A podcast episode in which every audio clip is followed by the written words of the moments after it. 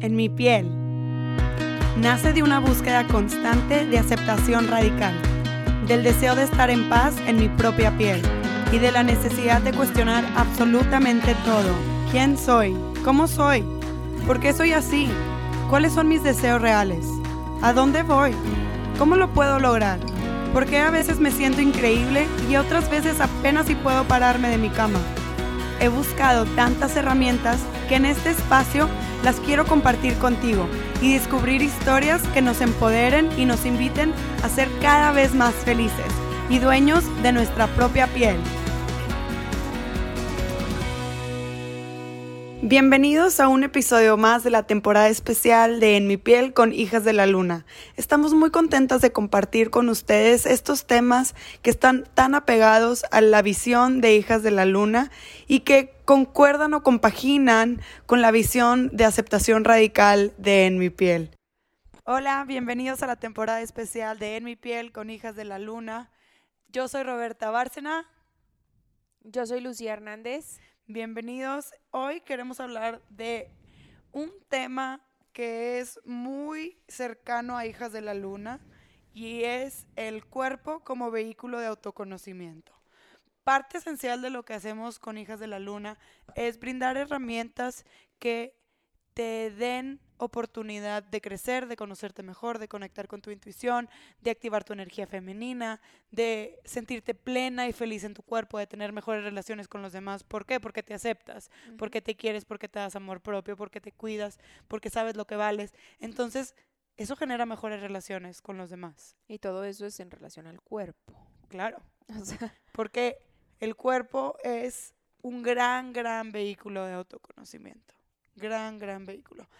Muchas veces pensamos que el cuerpo es como un objeto, ¿no? Como una máquina en la que vivimos. Sí. Eh, los que tienen eh, el concepto de, de, alma en su vida, es como mi alma habita mi cuerpo y mi cuerpo, pues es como mi, mi súbdito, ¿no? Sí, sí, como el vehículo, ¿no? Y yo, yo le indico hacia dónde va, cómo va a ir, cómo va, pero la realidad es que no, el cuerpo nos indica o sea, tenemos varios como, como componentes a nosotros, que es nuestra mente, nuestro cuerpo, nuestro, espíritu. Entonces, ¿por qué, ¿por qué, le damos como siempre esa prioridad a la mente? O sea, como que la mente es el Dios, la mente es tipo el, el que reina, ¿no? Sí. En vez de que sea nuestro espíritu o nuestro cuerpo. Y entonces, nuestro pobre cuerpo, para muchos, muchas veces es como, es algo que obligamos a no comer nunca o que obligamos a que haga un detox de siete días de puro jugo. O que no duermes y te clavas a hacer ejercicio y te levantas a hacer ejercicio porque tienes que, o sea, es como... Claro, o lo obligas a cargar pesas de 500 miles de kilos, porque quieres tronarte. O sea, el pobre cuerpo es así como nuestro esclavo, ¿no? Y, y lo vemos normal, de que obvio, el cuerpo está aquí para hacer lo que yo quiera. Sí, justo cuando pensamos este tema dijiste algo que se me hizo súper, súper, súper interesante. ¿Cómo es que nos olvidamos que el cuerpo tiene su propia inteligencia? Claro.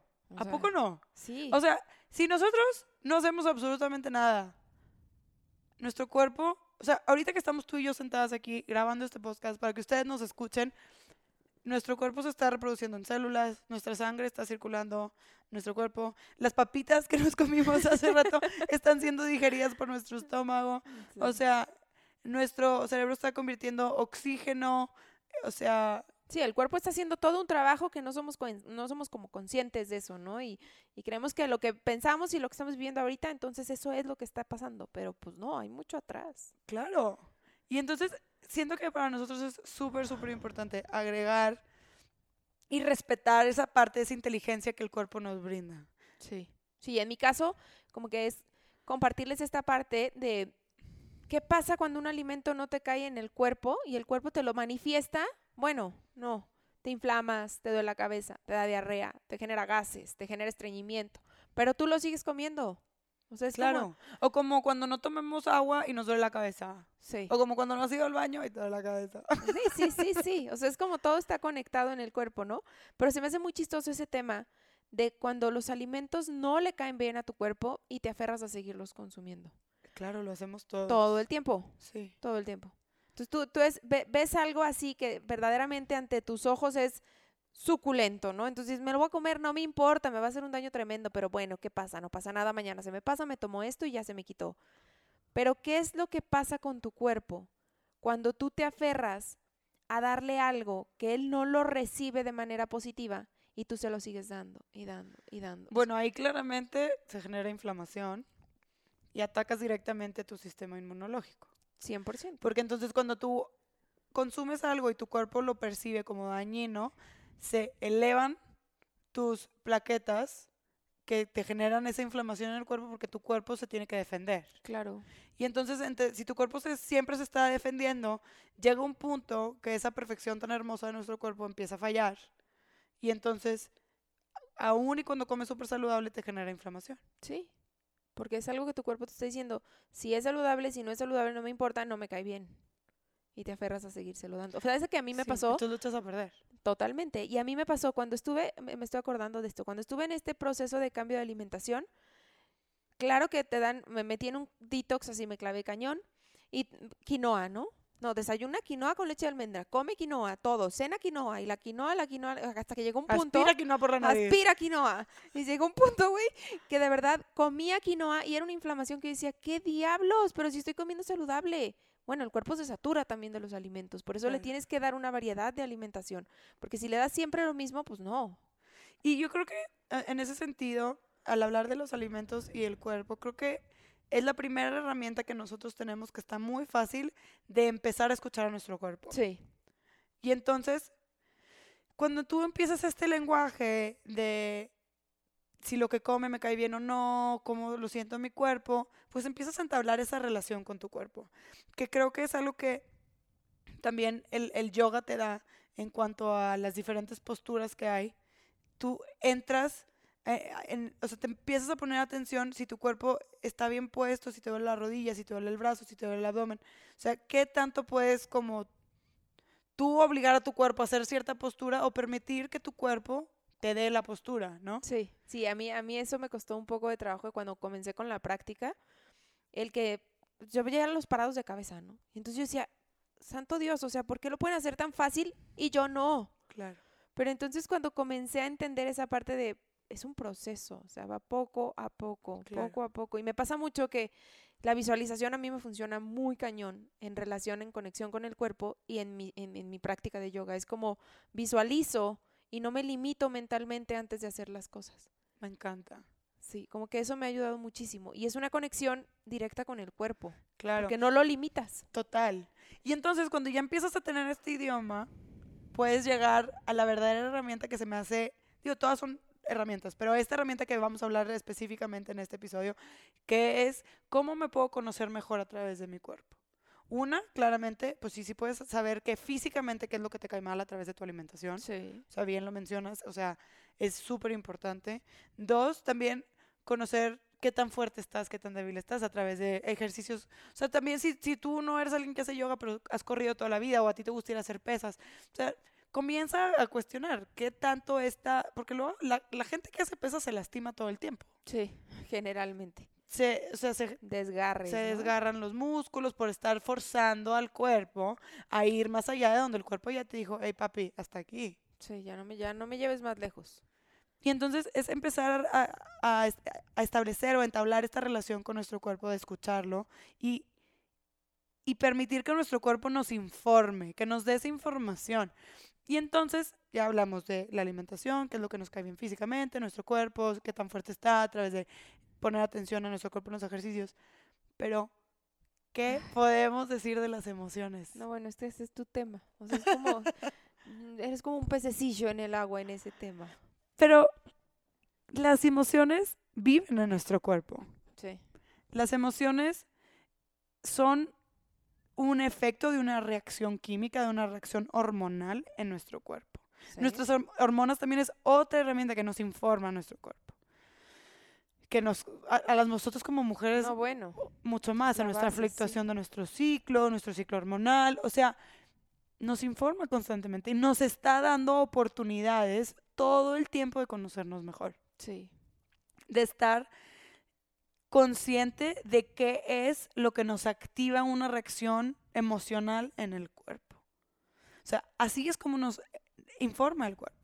Entonces tú estás en un lugar, llegas a un evento social, hay un grupo de gente y entonces tú llegas y saludas a alguien y químicamente sientes si esa persona te cae bien, no te cae Sí, bien. La vibra, ¿no? La famosa vibra. Es que no me da vibra, es que sí me vibra, es que aquí no. O sea, es como... Y digo, hablando en ese sentido de vibra, sí, sí, claramente sí hay una vibra, sí hay una energía, todos somos energía, ya en, en la física cuántica ya nos dicen que ya el átomo ya no es lo más chiquito que hay, hay micro, Micro. el quartz, que es lo más chiquito que han descubierto, que es energía que se está moviendo, todos estamos compuestos de esto.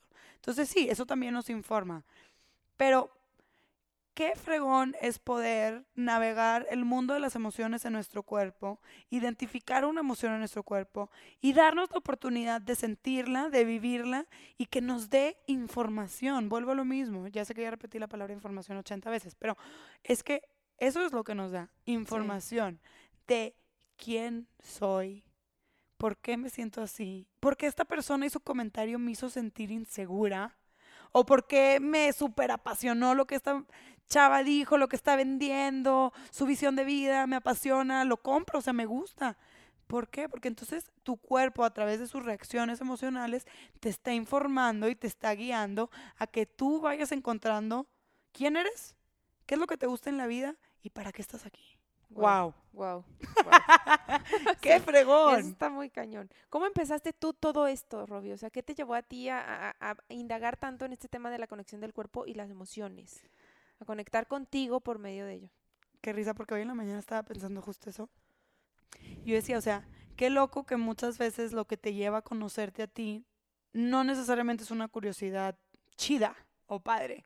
No es como que un día yo amanecí y yo dije, ay, qué bonita es la vida, quiero conocer mi cuerpo a través de mis emociones. ¿Sí me explico? Sí, ojalá, no. ojalá hubiera sido sí. así. Pero yo realmente creo que hasta tuve que hacerlo, tuve que en- en- entrar a este camino de autoconocimiento a través de mi cuerpo, porque mi cuerpo me manifestaba muchas emociones muy fuertes.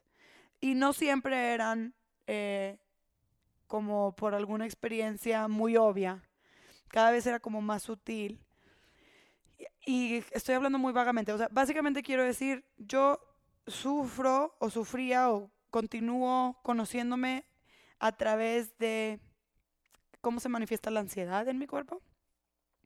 Y yo a veces, a la hora que empecé a, a- a conocer más de cómo, cómo es la ansiedad, cómo se manifiesta, y entendí que muchas veces la ansiedad se vive como, como cuando se vive un como trauma en el cuerpo, que cuando estamos o entramos a un estado de shock, nuestro cuerpo entra en, tiene tres opciones. Es vuela, se queda o es que no, déjame, ¿cómo lo traduzco? Es flight, fight o freeze. Entonces es vuela, lucha o se congela, ¿no? Entonces esas son las tres opciones que tiene tu cuerpo al enfrentar una situación que considera que te pone en peligro. Hoy en día hay mil situaciones que antes no nos ponían en peligro. O sea, antes pues no había carros o, digo, ya sé que me estoy viendo muy lejos. Nosotros hemos crecido siempre con automóviles, pero a lo que voy es que lo que nos compone como seres humanos, este bello cuerpo que nosotros tenemos, este, pues ha vivido o está creado para un estilo de vida un poco distinto, que hemos estado evolucionando tan rápido que entonces el cuerpo apenas nos está alcanzando. Pero entonces ya el hecho de que tu jefe te mande un mail a las 8 de la noche, que tú ya estás llegando a tu casa, eso ya tu mente lo percibe como tu vida está en riesgo. Que el chavo que te gusta no te mande un mensaje de texto tan rápido como tú quisieras, tu cerebro ya lo considera, tu mente ya lo considera como un estado de peligro. Mil situaciones mil situaciones así. Entonces, esta percepción nueva que tenemos del trauma me- se me hace muy interesante porque todos lo vivimos al final del día. Y entonces a lo mejor estamos hablando más de estrés y ansiedad y pues hasta eso depresión. Eso, ese es, ese es un tema que yo quería preguntarte. ¿Qué tanto o cómo, cómo crees o cómo consideras tú que el conocer tus emociones te puede llevar a lidiar con esta sensación de depresión? En mi experiencia, te cambia la, dinámica al 100%. No estoy hablando de una depresión clínica, eh, ni de una depresión diagnosticada. Hay, hay muchos Ah, grados sí, de severidad. grados. Este, pero la depresión percibida como a lo mejor un poco de apatía o falta de ánimo, de ganas de hacer cosas. Creo que si empiezas a entender qué es lo que te está pasando y por qué te sientes así, el hecho de traerle conciencia al origen de tu emoción, que el 89% de las veces no tiene nada que ver con la emoción de ese momento presente. La reacción física y la reacción emocional tiene todo que ver con ese momento y es del, de tu presente. Pero la raíz es completamente de tus experiencias vividas cuando eras una niña o un niño en tu etapa de crecimiento. Ahí es donde se sembraron como esas pequeñas heridas o esas pequeñas inseguridades. Y por eso hay cositas que te hacen sentir inseguro, te hacen sentir mal y a veces no sabes ni qué es. O sea, como que está Exacto. ahí, estás, estás, Exacto, y, raíz y está es, ahí. y es como esa, esa, ese revivir de ese momento, de aquella vez que tú fuiste al súper y tu mamá te dejó porque traía mil cosas en la cabeza y se le olvidó y tú sent- sentiste la, más, la persona más abandonada del mundo. Entonces, pues llega una amiga y te dice, ay, no, es que fui... Había, habían tú y ella quedado de ir al cine, pero luego te das cuenta que fue sin ti. Y entonces de tomarlo como algo más light y decir, ay, es que pues fue más fácil para ella ir con alguien más o se le fue la onda, ya no me habló. Para ti es la traición más grande. Y no es porque... Y sí, claro, a lo mejor sí estás enojada con tu amiga. Sí, pues. Me explico. Pero lo que realmente está pasando es que tu niña interna se siente abandonada. Y está viviendo, está con reviviendo ese rechazo. claro. Exacto. Sí. Entonces ahí podemos como entender que nuestro cuerpo o el tener esa conciencia nos puede ayudar a sanar, ¿no? Porque muchas veces el cuerpo, toda esta mala comunicación que tenemos con él, se, se puede somatizar con enfermedades, con dolores, Claro. ¿no? Y es esta, es parte de esta desconexión, esta parte de no escuchar. Totalmente. Y entonces lo que tenemos que hacer, número uno, es reconocer que estamos viviendo esa reacción emocional, porque sí la estás viviendo, sí te está afectando, a lo mejor si estás enojada, si estás triste, si estás, eh, no sé, qué otro tipo de emoción, emocionada, ¿verdad? O sea, realmente estás llena de emoción dentro de ti. Entonces.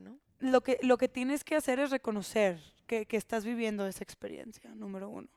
Y número dos, darte el tiempo de que esa experiencia surja, que venga, no la suprimas.